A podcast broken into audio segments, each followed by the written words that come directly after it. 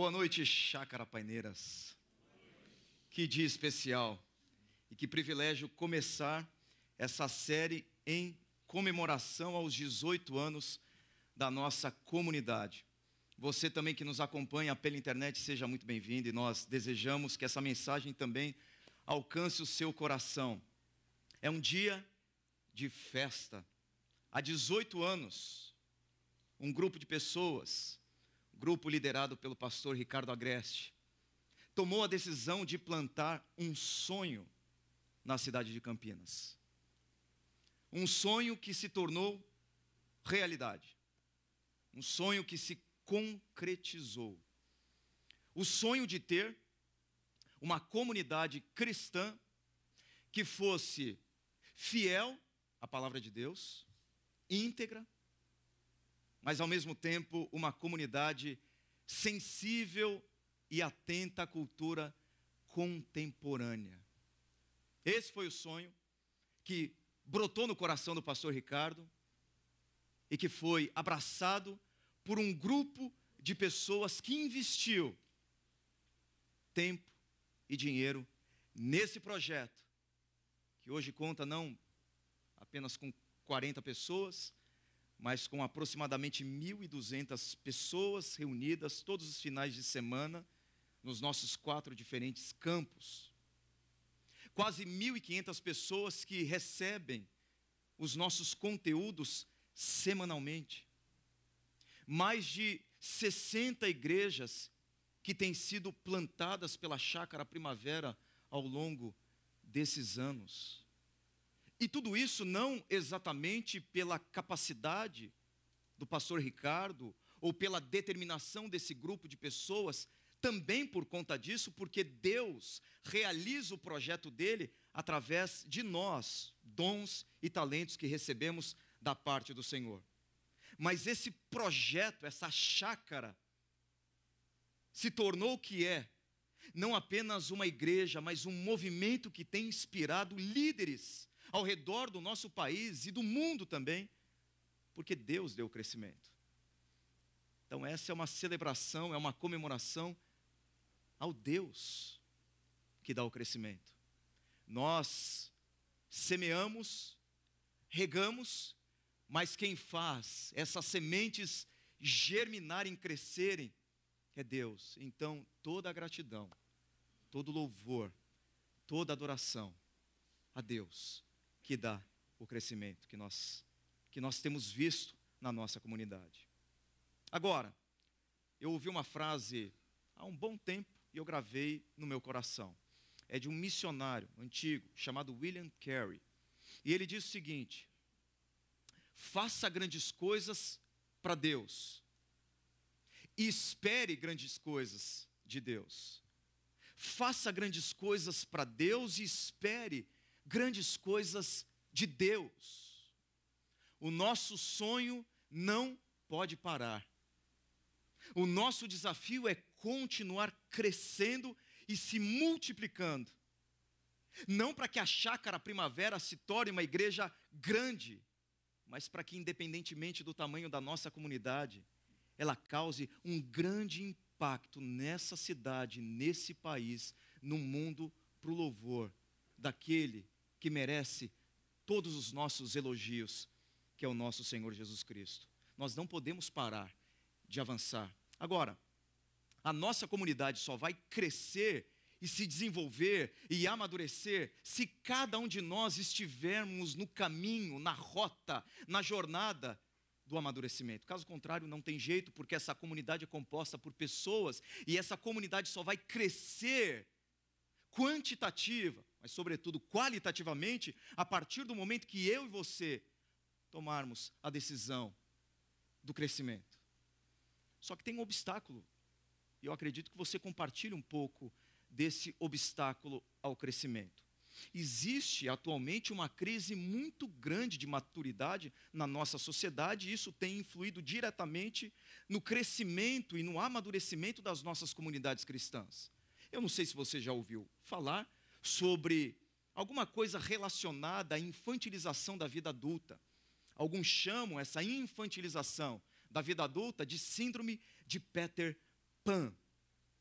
Segundo o subtítulo do livro do autor, James Barry, uh, Peter Pan é o garoto que não crescia. E o slogan do Peter Pan era o seguinte: a frase que ele cunhou, que se tornou famosa: apenas quero ser um garotinho e me divertir. A fixação pela juventude que retarda a maturidade é o símbolo do Peter Pan e o símbolo também da nossa própria sociedade atual. Cada vez mais nós estamos sendo infantilizados. Infantilizados. Cada vez mais as pessoas da nossa geração, da minha geração, por exemplo, estão vivenciando uma infância tardia e o Peter Pan é o símbolo dessa geração. Uma geração que tem corpo de adulto e de adulta, porque isso não está restrito a homens que querem ser garotinhos e se divertir. Hoje também há mulheres que querem se tornar garotinhas e apenas se divertir.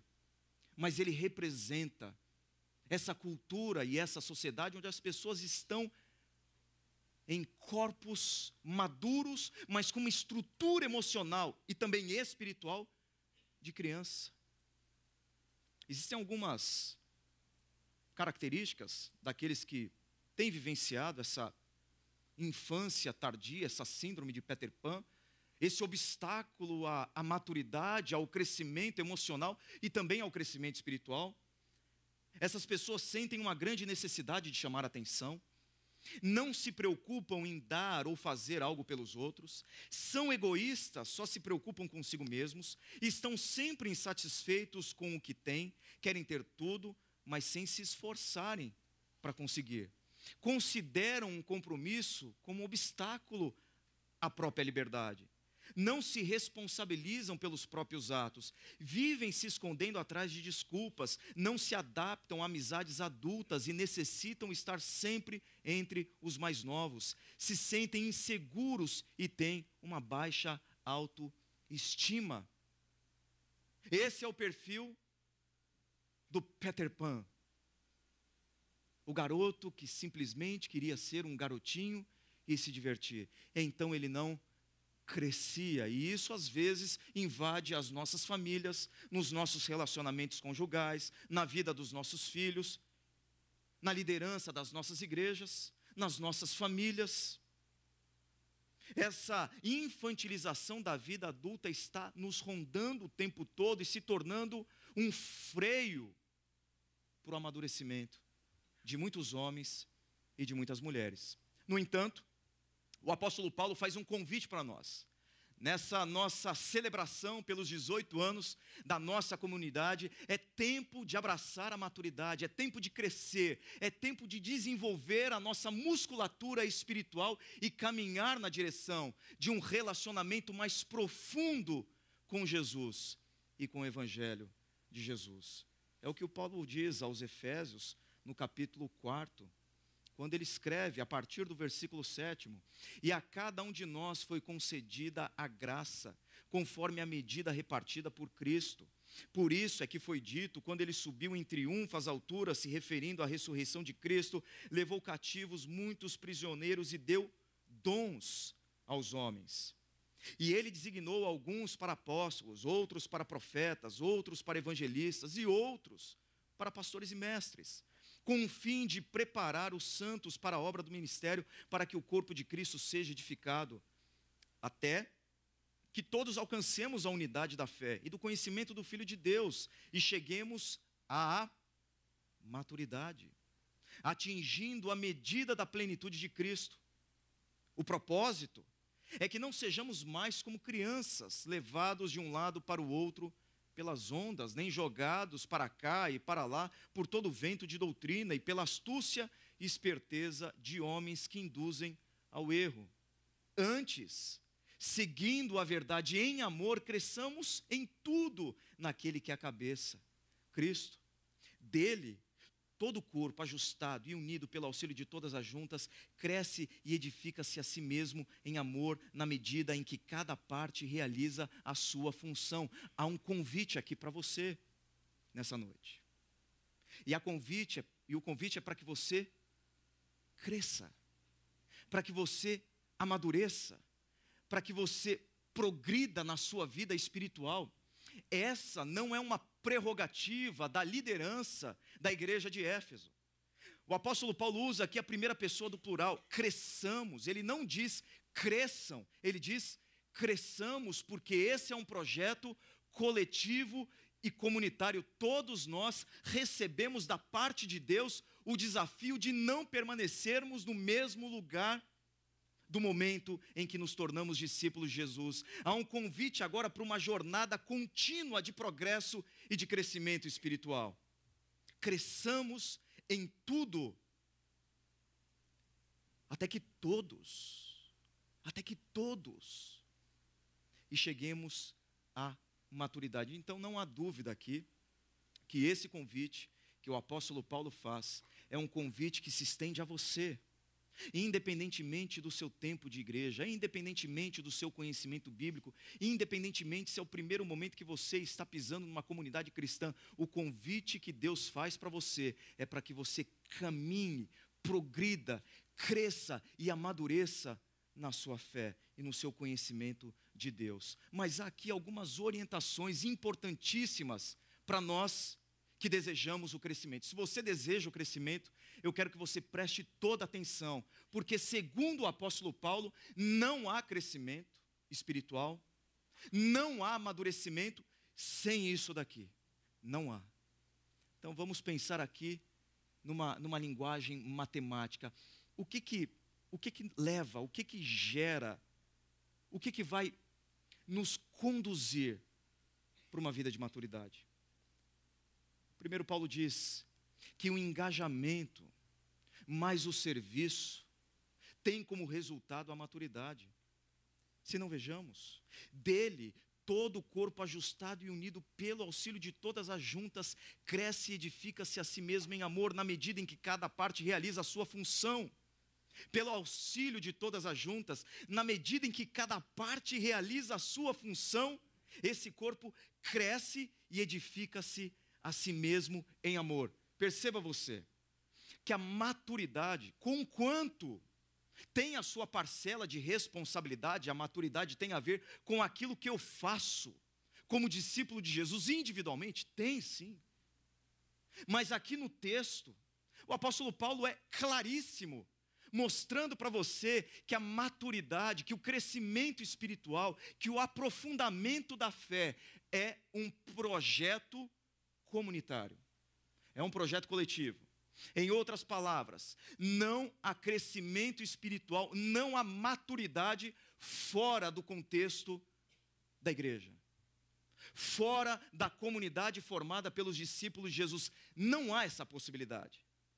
Então não há possibilidade de pensar na minha espiritualidade que eu me tornarei um homem mais maduro, um pai mais maduro, um esposo mais maduro, um cristão mais maduro, simplesmente frequentando os cultos, os encontros regulares da minha comunidade cristã. Não existe. Veja, o projeto de crescimento espiritual proposto pelas Escrituras, proposto pela Bíblia, tem a ver com a coletividade, com a reciprocidade entre pessoas, com a mutualidade. No seguinte aspecto, no versículo sétimo que nós lemos, Paulo diz que todos nós recebemos um dom, um dom, um presente de Deus, um talento para usarmos e utilizarmos para o crescimento de outras pessoas. Talvez você já saiba o seu dom, o que você tem de talento e o que você pode fazer com ele para que outras pessoas da comunidade cresçam, talvez não. Eu convidaria você e desafiaria você a procurar o seu pastor de campo e conversar com ele para que você tente, com o auxílio dele, perceber melhor as potencialidades que Deus concedeu para você, a fim de que você cresça. Não importa o que, o que Deus colocou nas suas mãos. Para você pode ser alguma coisa pequena, irrisória, mas um pequeno investimento com seus dons e talentos no reino de Deus pode causar um grande impacto, porque para Deus não interessa quantos pães e peixes você tem nas suas mãos, Ele pode multiplicá-los e utilizá-los de uma maneira extraordinária que nem você acredita que seja possível. O que você tem que fazer é simplesmente abrir as suas mãos e colocar diante dele e dizer para Jesus: Jesus, esses são os meus recursos, esses são os meus peixes, esses são os meus pães, e eu estou os entregando para o Senhor, para que o Senhor use, a fim de que pessoas e multidões sejam alimentadas, edificadas e impactadas. Mas você tem um dom que Deus te deu. E você precisa usar isso na vida de pessoas, porque sem isso não há crescimento espiritual. Vocês perceberam que Paulo disse?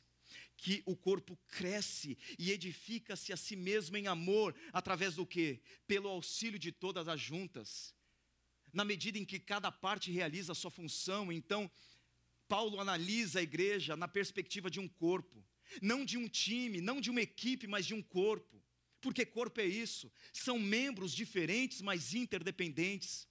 Uma parte do corpo precisa da outra parte do corpo, e é nessa reciprocidade e mutualidade que o corpo cresce e se desenvolve.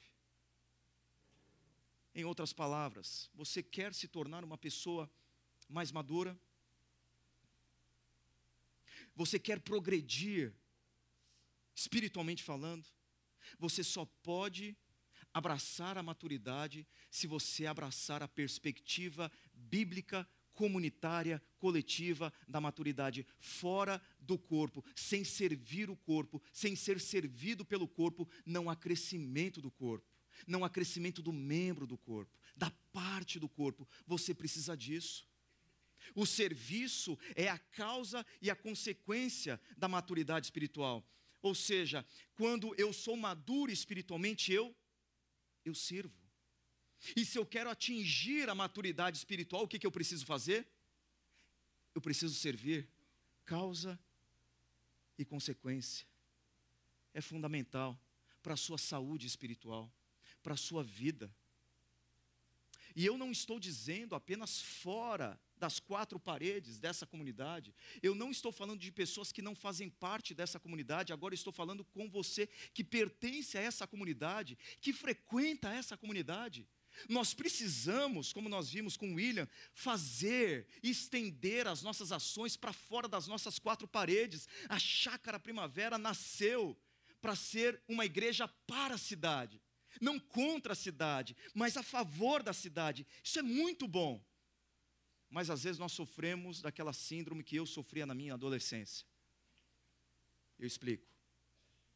Eu lembro dos acampamentos de adolescente que eu ia.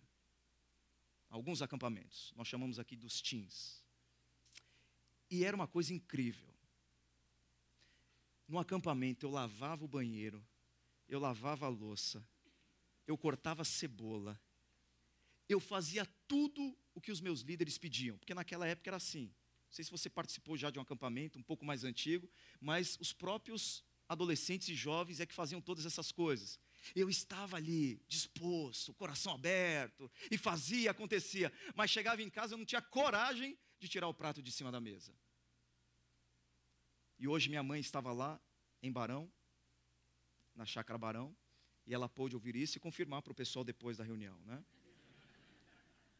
Por quê? Porque às vezes é muito mais difícil servir em casa do que fora de casa. Eu acho linda a ideia de nós fazermos do nosso ambiente de trabalho, da nossa sala de aula, uma extensão da nossa igreja. Um pastor chamado John Wesley dizia: o reino de Deus é o mundo.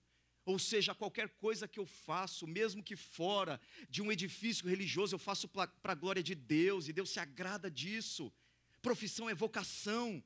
Mas nós não podemos nos esquecer que a Bíblia também diz para nós fazermos o bem, em primeiro lugar, àqueles que pertencem à família da fé.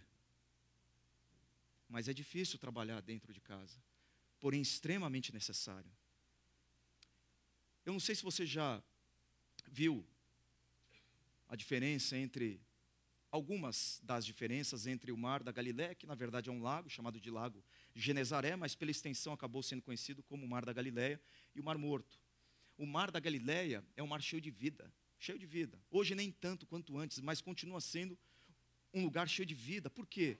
Porque o Mar da Galiléia não apenas recebe água, o Mar da Galiléia distribui água. Ele retém, ele doa. Em contrapartida, o Mar Morto não. Tem um aspecto da salinidade dez vezes maior do que dos, dos oceanos, mas um dos problemas do Mar Morto é que a água chega naquele buraco e a água não escoa. E se você pegar um peixinho e jogar no Mar Morto, ele vai morrer ali.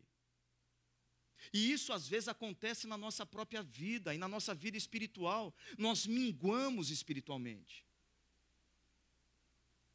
Nós nos tornamos áridos espiritualmente.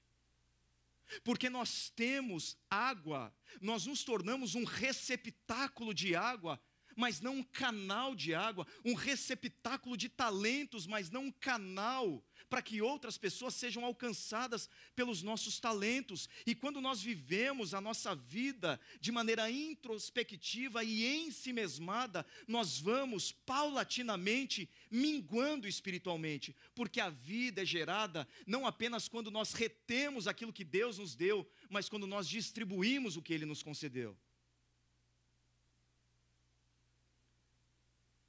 Tem um escritor chamado Tiago, escreveu uma carta no Novo Testamento, e ele disse uma frase que se tornou célebre, talvez você conheça. Ele diz assim: A fé sem obras é o que? É morta. Não há vida. Não há vida. Algum tempo atrás eu fui confrontado com essa foto aqui, a ponte do rio Choluteca, em Honduras. E foi numa aula, o professor apresentou, essa ponte, essa ponte me chamou a atenção e depois de muitos anos, uns três anos pelo menos, eu mandei um e-mail para ele e perguntei qual era a razão daquela ponte. Ele tinha feito uma aplicação na época, mas que era bem diferente daquela que eu quero fazer nesse momento. E eu não, não entendi muito bem e ele me passou é, ele me passou a imagem e me passou também a aplicação que ele havia feito. Mas é interessante, essa ponte foi construída em 1996, foi concluída em 1996. E ela foi construída pelas mentes mais brilhantes da engenharia e da arquitetura. Por quê? Porque essa é uma região onde passam muitos furacões, muito atingida por furacões, e o governo de Honduras decidiu construir a ponte que jamais, jamais seria abalada por qualquer furacão. Em 1998 chegou o furacão Mitch, que devastou Honduras, devastou. Destruiu pontes, estradas, prédios, acabou com tudo. Mas a ponte do rio Choluteca permaneceu intacta. Ou seja, sucesso. Eles conseguiram. Construíram uma ponte indestrutível. Mas tem um problema. Dá para ver o problema, né? O problema é que o furacão mudou o curso do rio. E esse rio pulou das suas margens originais e esculpiu um novo canal para si. E essa ponte altamente tecnológica, brilhante, uma escultura da arquitetura moderna, se tornou inútil. E quando eu revisitei essa, essa figura, essa imagem, essa história, eu fiquei pensando que às vezes eu, eu sou como essa ponte aqui. Por várias razões que eu posso levantar, e por várias razões que você pode levantar, nós temos um grande potencial que Deus nos deu. Por mais que você ache que você não tem, você tem. Você tem potencial porque Deus colocou nas suas mãos dons para que você, independentemente de quais sejam, cause impacto no reino dele. Então Deus te deu. A questão não é se você tem alguma coisa para oferecer para alguém. A questão é o que você tem. Porque ter você tem. Mas o grande problema é que nós, que temos um grande potencial para algumas coisas, simplesmente não nos colocamos como ponte para a vida das pessoas. Nós nos tornamos muito acomodados, nós entramos na nossa zona de conforto, nós conhecemos as nossas habilidades, dons, potencialidades, mas nós optamos por não servir de ponte. E o que, que acontece com pessoas que são capazes, talentosas, cheias de dom, mas que não fazem absolutamente nada? Elas se tornam como a ponte do rio Choluteca inúteis. Então a questão não é o que você tem, a questão é o que você está fazendo com aquilo que você tem. Eu sei que é muito difícil servir. Não é fácil. Servir é difícil. Servir vai contra a inclinação natural do nosso coração. Nós, nós na maioria das vezes, estamos mais interessados em consumir do que em servir. Ou não? Servir é tranquilo, é fácil? Não, servir custa caro. Servir custa caro. Para você servir, você necessariamente tem que romper com a sua zona de conforto. Para você servir, você tem que se envolver. Para você servir, você tem que se tornar vulnerável. Para você servir, você tem que investir tempo, recursos. Então não é fácil. Eu reconheço que no nosso mundo ocidental, individualista, servir nunca foi um desafio tão grande. Nossa inclinação natural diz, por exemplo, eu estou procurando um lugar que me sirva e me abençoe. Talvez você tenha procurado a igreja presbiteriana Chácara Primavera com base nisso, porque você estava procurando um lugar que servisse e abençoasse você. Mas o nosso desafio é dizer: eu estou procurando um lugar para servir e abençoar. Enquanto a nossa inclinação natural pergunta: quem vai suprir as minhas necessidades? O nosso desafio é perguntar: de quem eu vou suprir as necessidades? Não foi isso que Jesus ensinou para a gente? Disse o nosso mestre. Pois nem mesmo o filho do homem veio para ser servido, mas para servir e dar a sua vida em resgate por muitos. Servir. Então, o imaturo ainda vive a partir da premissa: eu estou procurando um lugar que me sirva e que que me abençoe. O maduro já está vivendo a partir de outra premissa. A pessoa espiritualmente madura, ela procura uma comunidade não simplesmente para que essa comunidade seja um veículo de bênçãos na vida dela ou na vida dele, mas para que essa pessoa seja um canal, uma ponte para abençoar pessoas. Esse é o nosso maior desafio, viver a partir dessa mentalidade governada por um evangelho que mostrou que o maior de todos veio não para ser servido, mas veio para servir, e oportunidade dentro e fora da nossa comunidade não falta. Eu acho que você concorda comigo. Esses são números para celebrar, para comemorar. Temos aí um número de pessoas em verde que estão ligadas, envolvidas em algum ministério. Cinza barra cinza diz respeito à quantidade de membros e frequentadores de um determinado campo, por exemplo, Paineiras Noite, 328 de acordo com o nosso último censo. Desses 328, 131 pessoas estão diretamente envolvidas em algum ministério da nossa comunidade. Esse é um número muito bom. Esse é um número bom. É motivo de celebração, é difícil nós vermos uma igreja na qual 40% da comunidade está envolvida ativamente no ministério. Se você não faz parte disso, eu quero convidar você a fazer parte disso. E isso não é por causa da nossa comunidade, isso é por causa de você. Isso é por causa da sua vida espiritual, porque nós acreditamos que uma pessoa que está engajada, utilizando seus dons e talentos para abençoar pessoas, vai crescer espiritualmente. Não é porque nós precisamos que pessoas estejam trabalhando para fazer com que essa engrenagem funcione, nós não estamos falando de serviço, nós estamos falando daquilo que está por detrás do serviço. Nós não estamos tratando de tarefas, nós estamos apontando para aquilo que está para além das tarefas. Então, quando um desses rapazes, uma dessas moças, por detrás das câmeras, estão gravando o nosso culto e transmitindo o nosso culto, eles não estão apenas sendo instrumentos para que o culto da nossa comunidade seja acompanhada por aproximadamente 1.500 pessoas, O que eles estão fazendo por detrás das câmeras é possibilitando a transformação de milhares de pessoas que serão impactadas pelas nossas mensagens semana após semana. Não é questão de filmar um encontro religioso, é questão de transformar a vida de pessoas.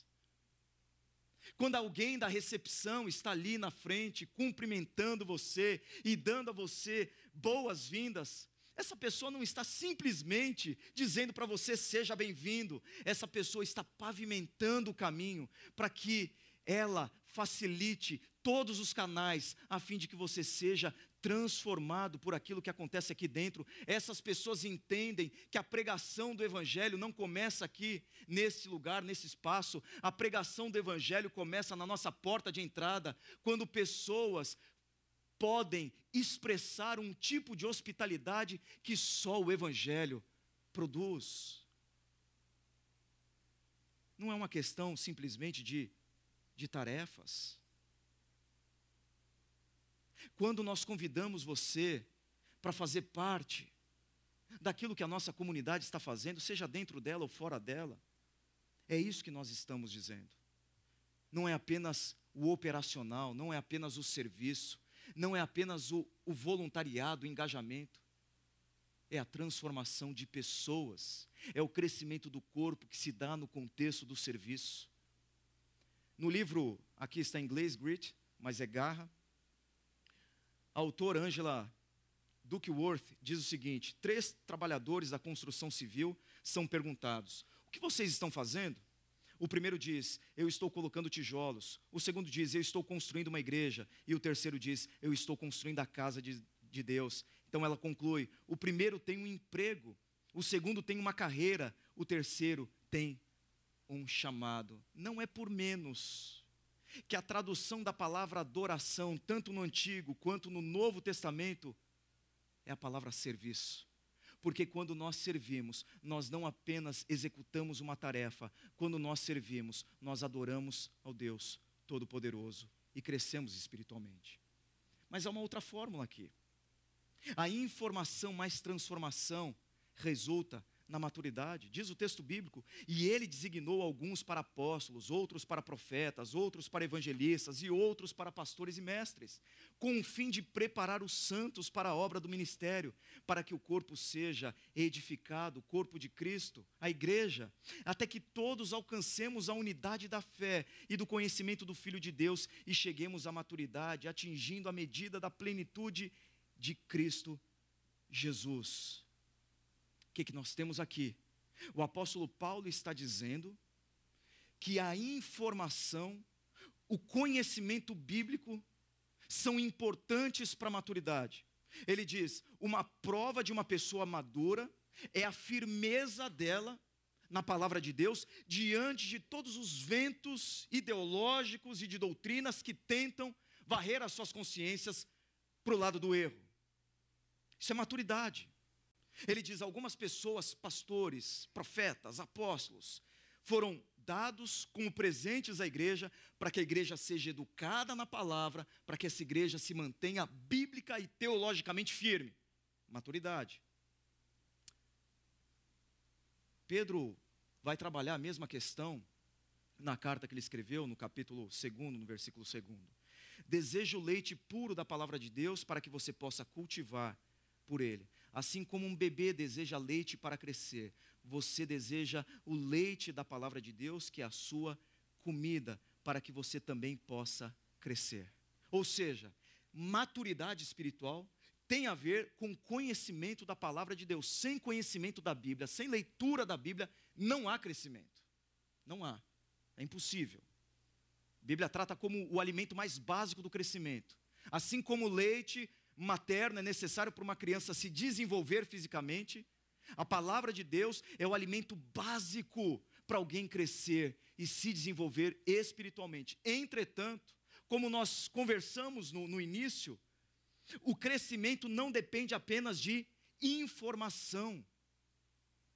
Quando o apóstolo Paulo trabalha o crescimento, ele trabalha no campo da prática, não no campo da teoria. Ele diz: vocês vão crescer Não à medida que vocês acumularem informações bíblicas, vocês vão crescer à medida que vocês colocarem os dons de vocês para servir a comunidade dos discípulos de Jesus. É assim que o crescimento se dá. A mera informação não vai fazer de você uma pessoa madura. Uma pessoa não cresce espiritualmente acumulando informações bíblicas. A maturidade, na perspectiva de Paulo e na perspectiva de Efésios, tem muito mais a ver com a obediência que nós demonstramos do que com o conhecimento que nós acumulamos. Ser maduro não é apenas saber alguma coisa da parte de Deus, ser maduro é saber alguma coisa da parte de Deus e se deixar transformar por aquilo que se sabe. A verdadeira maturidade vem com a prática. Não adianta fazer uma pós-graduação em gestão de pessoas e nunca gerenciar pessoas e nunca aplicar esse conhecimento na gestão de pessoas. Isso não vai fazer de você um bom gestor de pessoas. Não adianta ler dez livros sobre família e sobre casamento e não aplicar nenhum dos ensinos que você leu nesses livros no seu casamento e na sua família. A leitura desses livros não vai torná-lo ou torná-la uma pessoa madura, um bom pai, uma boa mãe, um bom filho, um bom esposo, uma boa esposa. Não tem jeito. Não basta informação. Tem muita gente com a cabeça enorme de conhecimento, a cabeça cheia de conhecimento, mas com o coração atrofiado, porque sabe demais e pratica de menos.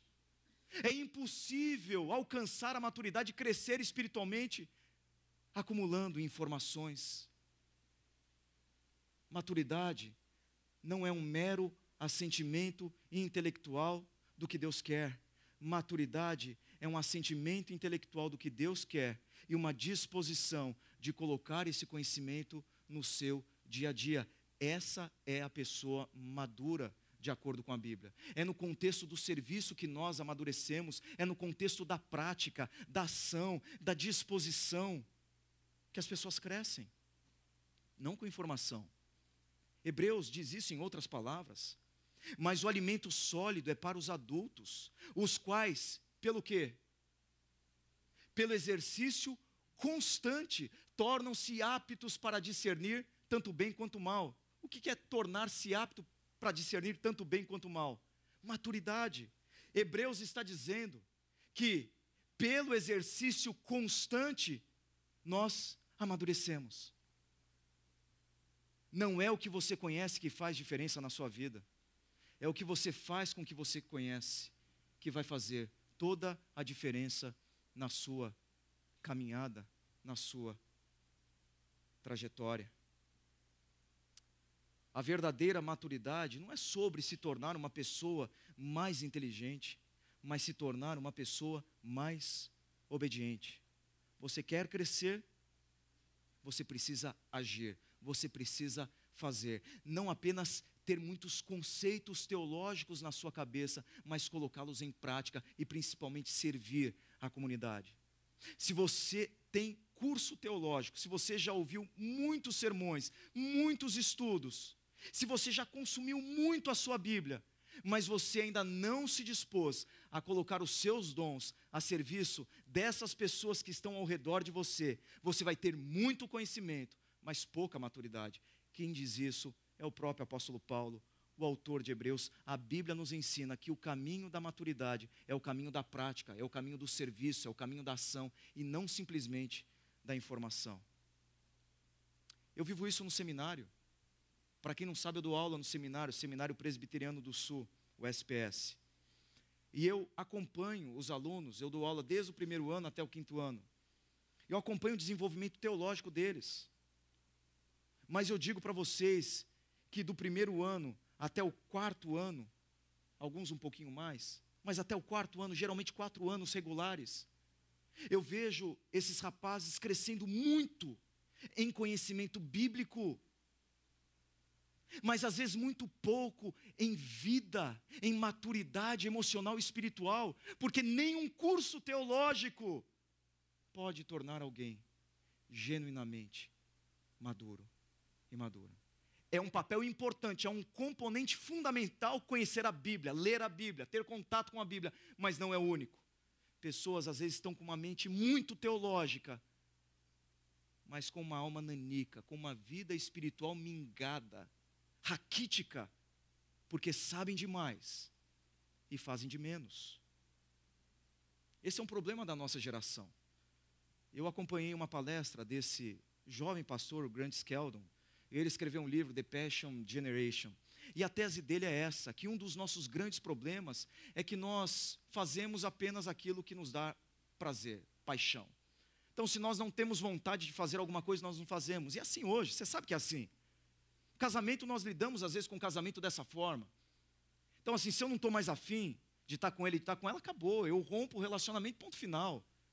Sem nenhum peso, sem nenhuma dor. O importante é ser feliz. O importante é fazer o que dá prazer e paixão para mim. E esse é um grande erro. Porque se você quiser caminhar na direção da maturidade, se você quiser ter uma vida de obediência, você necessita fazer coisas que não dão muito prazer para você. Você precisa criar alguns hábitos, mudar alguns comportamentos que são extremamente difíceis, mas é a única coisa que vai nos levar para um caminho de maturidade. É, crescer, crescer dói. Amadurecer é difícil. Mas se nós não mudarmos algumas posturas na nossa vida e entendermos que nós precisamos colocar em prática algumas coisas, mesmo que nós não tenhamos vontade, nós não vamos crescer espiritualmente. Não vamos. Hábitos, que hábitos nós precisamos criar na nossa vida, a fim de que alcancemos a maturidade? O entusiasmo, por exemplo, faz você sair de algum lugar. Determinação faz você chegar em algum lugar. A motivação faz você começar, o hábito faz você continuar. A maturidade é quando você vive a sua vida por seus compromissos, não por seus sentimentos, vontades ou paixões. Então, assim, o pensamento da pessoa madura é o seguinte: eu vou sair daqui nessa noite e eu preciso mudar algumas coisas na minha vida a partir daquilo que eu vi. A questão é: o que, que você vai mudar? O que, que você vai mudar hoje? Eu estive recentemente, nós, pastores da chácara, estivemos com o pastor Tom Kids, há um tempo, alguns meses atrás, e uma das coisas que ele falou para a gente foi o seguinte: o que, que vocês fazem depois de uma grande conferência? Porque hoje tem conferência para tudo, mas o que, que vocês fazem? Pastor Silas está aqui de prova. E cada um deu uma resposta. E ele apresentou um caderninho e disse assim: tudo que eu ouço em palestras, em conferências, eu anoto para que eu revisite as minhas anotações e tome decisões práticas a partir daquilo que eu ouvi. Eu preciso mudar alguns comportamentos e alguns hábitos a partir do que eu ouvi, a partir do que eu vi. Essa é uma pessoa madura. Nós temos mecanismos aqui de crescimento espiritual. Você quer conhecer mais a sua Bíblia? Você pode, você pode criar o hábito de ler o livro A Jornada toda manhã, para te ajudar. Se você não conhece, não tem muita familiaridade com a Bíblia, é uma forma de você crescer espiritualmente.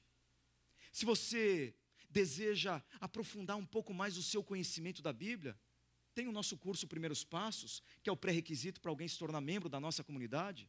Você vai ter lá 12 aulas, nas quais você pode aumentar o seu conhecimento a respeito de quem Jesus é, do que nós acreditamos.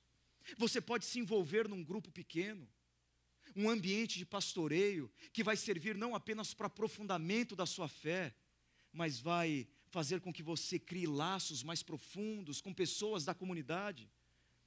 Se você quiser ainda mais conhecimento, você tem o Télios, que é um curso básico de teologia, e você pode ser mentoreado por algum dos pastores da comunidade.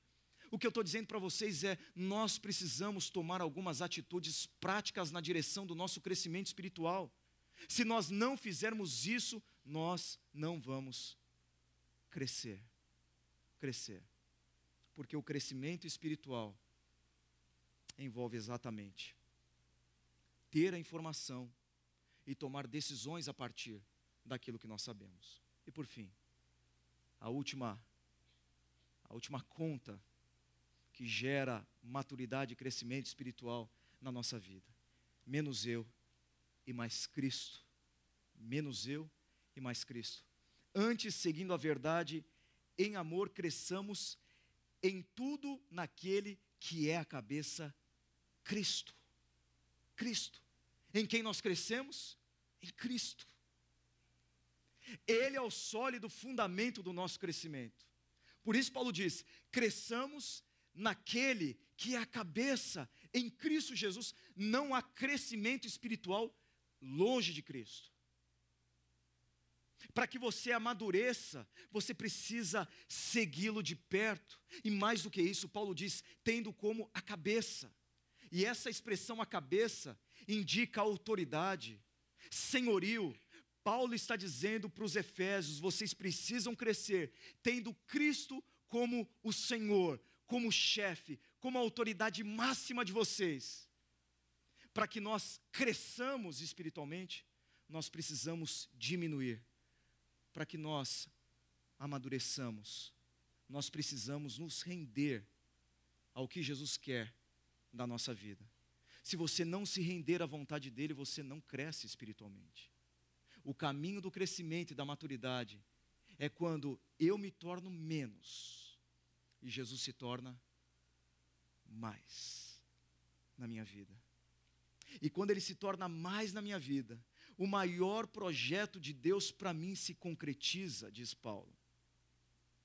É o maior projeto. Não há projeto de Deus para a sua vida que seja maior do que esse. A gente gosta de citar muito um texto da Bíblia lá em Romanos, na carta de Paulo aos Romanos, no capítulo 8. Quando o apóstolo Paulo diz assim: Todas as coisas, conhece, cooperam para o bem daqueles que amam ao Senhor, daqueles que foram chamados segundo o seu propósito. E Paulo continua: porque aos que de antemão os conheceu, também os predestinou, também os destinou antecipadamente para serem conforme a imagem de seu filho. Aí você diz assim: o que é todas as coisas cooperar para o meu bem? O que é atingir o propósito de Deus para a minha vida? Paulo explicou o bem de Deus para a sua vida, o projeto de Deus, o propósito de Deus, para o qual Ele chamou você, é que você se torne como Jesus Cristo. Para serem conforme a imagem do seu Filho. Tudo que Deus faz na sua vida, Ele faz para esculpir na sua face o rosto de Jesus Cristo. Todo projeto de Deus culmina nisso. O seu bem não é o seu carro novo, não é o seu apartamento novo, não é a sua viagem de final de ano. O bem que Deus tem preparado para você é fazer de você mais parecido com Jesus.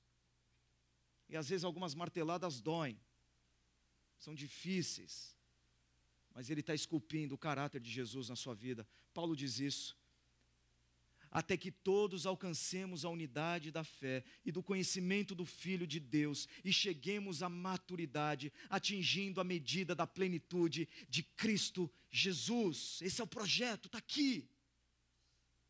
O desejo de Deus na maturidade é que você se torne, como Cristo, mais amoroso, mais paciente, mais alegre, mais gentil, mais humilde, mais fiel. Às vezes eu ouço algumas pessoas dizendo assim: ah, seu marido está assim, tendência é que ele piore. Vocês já ouviram isso? Eu só ouvi as mulheres dando risada. Pode ser um sinal que você já tem ouvido isso. Brincadeira. Ou, ah, o seu filho está assim, ah, a tendência é com a idade piorar. Pera, pera, pera, pera aí. Eu não posso me conformar com uma ideia dessa. Eu não posso me conformar. Porque o projeto de Deus para mim, para você, é tornar você, é me tornar, é nos tornar mais parecidos com Jesus. E o que Ele está fazendo na sua vida, em todas as circunstâncias, em todas as coisas, é formando o caráter de Jesus em você, é fazendo que, com que você cresça. Ali, ó, para que você atinja a medida da plenitude de Cristo e chegue à maturidade. Nós estamos em construção, é verdade. Nós jamais seremos perfeitos nesse mundo, é verdade. Mas a nossa vida é uma vida de progresso, é uma vida de crescimento, é uma vida de construção, é uma vida de aperfeiçoamento. Nós precisamos hoje estarmos melhores no nosso caráter do que nós fomos no ano passado. Porque se nós estamos piorando com o tempo, existe alguma coisa errada. na nossa vida como discípulos de Jesus, porque está aqui, Paulo está dizendo que Deus está movendo a igreja na direção do crescimento, e eu não posso pensar o contrário daqueles que compõem a igreja, que somos eu e você. Quer ver um desafio difícil para essa noite? Eu quero que você pergunte para uma pessoa próxima a você, que convive com você, o seguinte: Pode ser para o seu pai, para sua mãe, para sua namorada, para o seu noivo, para o seu esposo, seja para quem for. Mas tem que conviver com você. E a pergunta vai ser essa: Você acha que eu me tornei o melhor marido? O melhor pai? O melhor filho ao longo dos anos?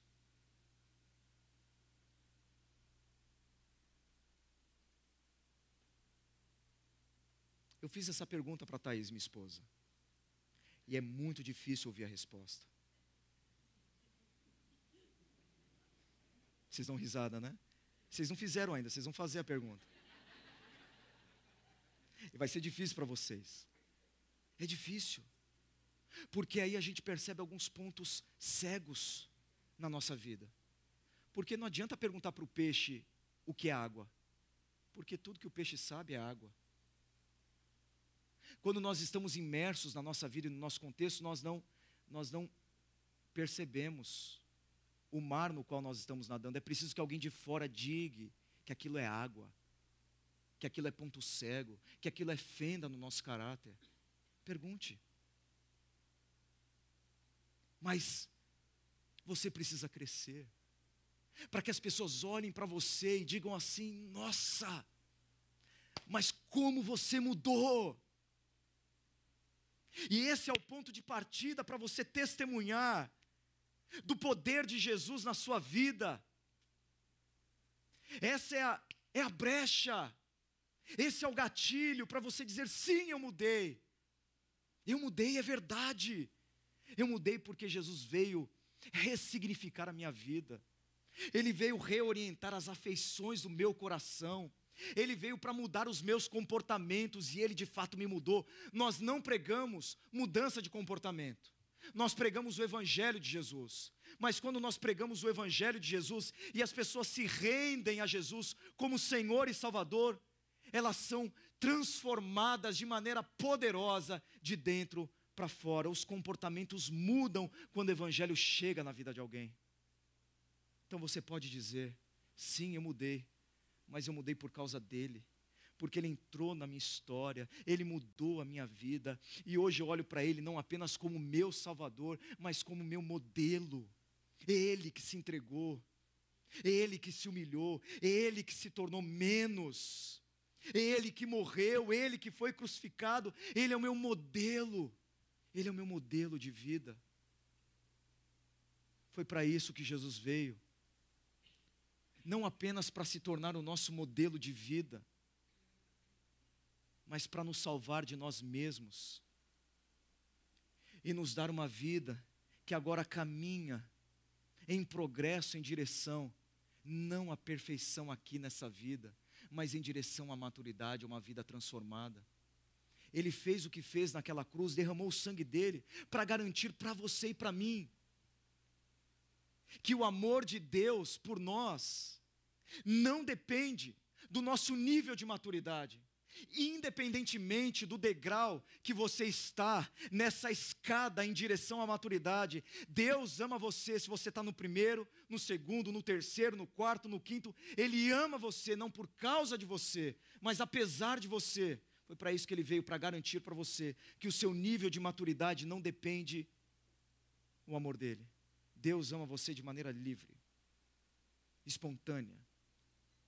Mas eu digo para você também que ele veio para mostrar um tipo de amor que, embora garanta para você que não são os seus comportamentos que garantem o amor que ele tem por você, o amor dele por você é tão poderoso, mas tão poderoso, mas tão poderoso, que você não consegue ser a mesma pessoa que você sempre foi depois que você foi convidado a experimentar esse amor que salva você, mas que transforma você.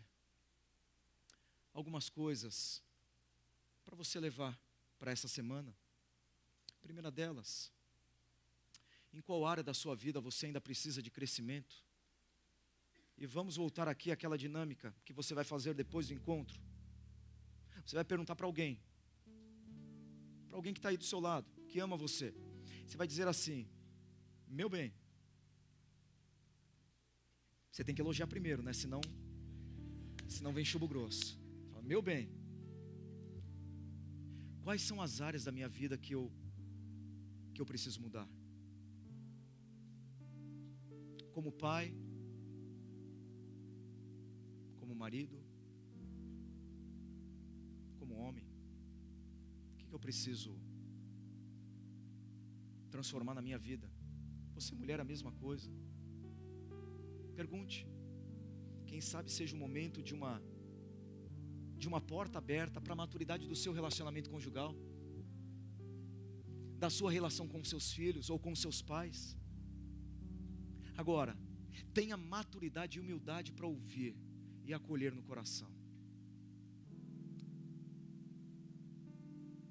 Como você pode maximizar ou aumentar o impacto, o seu impacto na vida da nossa comunidade. De que maneira? Quais são os seus recursos? Seus dons, seus talentos? Com que você pode contribuir para que para que essa para que essa igreja seja melhor depois que você tomou a decisão de estender as suas mãos e falar: Senhor, aqui estão os meus recursos, eu quero tomar a decisão de utilizá-los para o bem dessa igreja que é chamada de corpo de Jesus. Tamanha preciosidade dela, tamanha importância dela, é o corpo de Cristo, ele é o cabeça dessa comunidade. E por fim, o que você precisa mais e o que você precisa menos na sua caminhada para a maturidade, o que você precisa varrer da sua vida, tirar, romper com, o que é que você precisa acrescentar para você crescer. Pensa aí. Quero convidar você a fechar os seus olhos e continuar pensando.